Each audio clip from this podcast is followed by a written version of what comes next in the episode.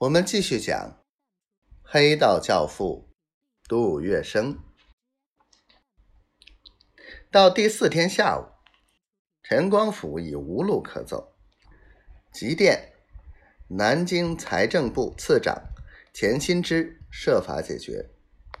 钱新之将商业银行的危机问个明白后，不假思索的就说道：“你去华格聂路找杜月笙。”就说我请他出面帮个忙。当天晚上，陈光甫依照钱新之的指示来到杜月笙府上，好话说到大半夜。杜月笙自然领钱新之的情，他对陈光甫只说了一句：“明早在开门之前，在商储间。”次日上午。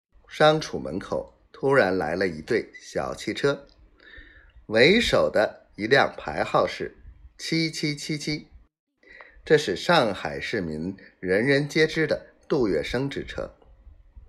杜月笙等跨出车门，申报存款三百万元。见此情况，如潮挤兑的客户请客做鸟兽散，杜月笙只需亮个相。一场偌大的难关便闯了过来，这令金融巨子陈光甫惊叹不已。无独有偶，四明银行也是一个典型的例子。四明银行创立于清朝末年，名义上是银行，但实际上是一家钱庄。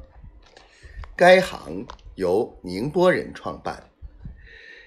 开始银行行址在宁波路、江西路转角，和广邦的联保保险公司为邻。后来，四明银行从宁波路迁到北京路、江西路转角的原上海华美书馆的部分基地上。四明银行的经理叫孙恒甫。他原来是一家钱庄的伙计，但是工于心计，很会盘算，因而，在业务上发展很快。银行最高存款额曾经达到四千万元，成为上海较大的商业银行之一。然而，四民银行以及孙恒甫本人却倒也很有趣。该行经营作风完全沿袭钱庄那一套。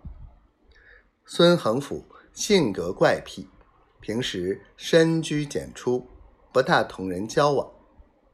孙自以为很有钱，凡事不求人，讨了大小老婆七八个，个个如花似玉，妻妾们整天陪着他。家中人个个嗜好鸦片、烟枪。林立。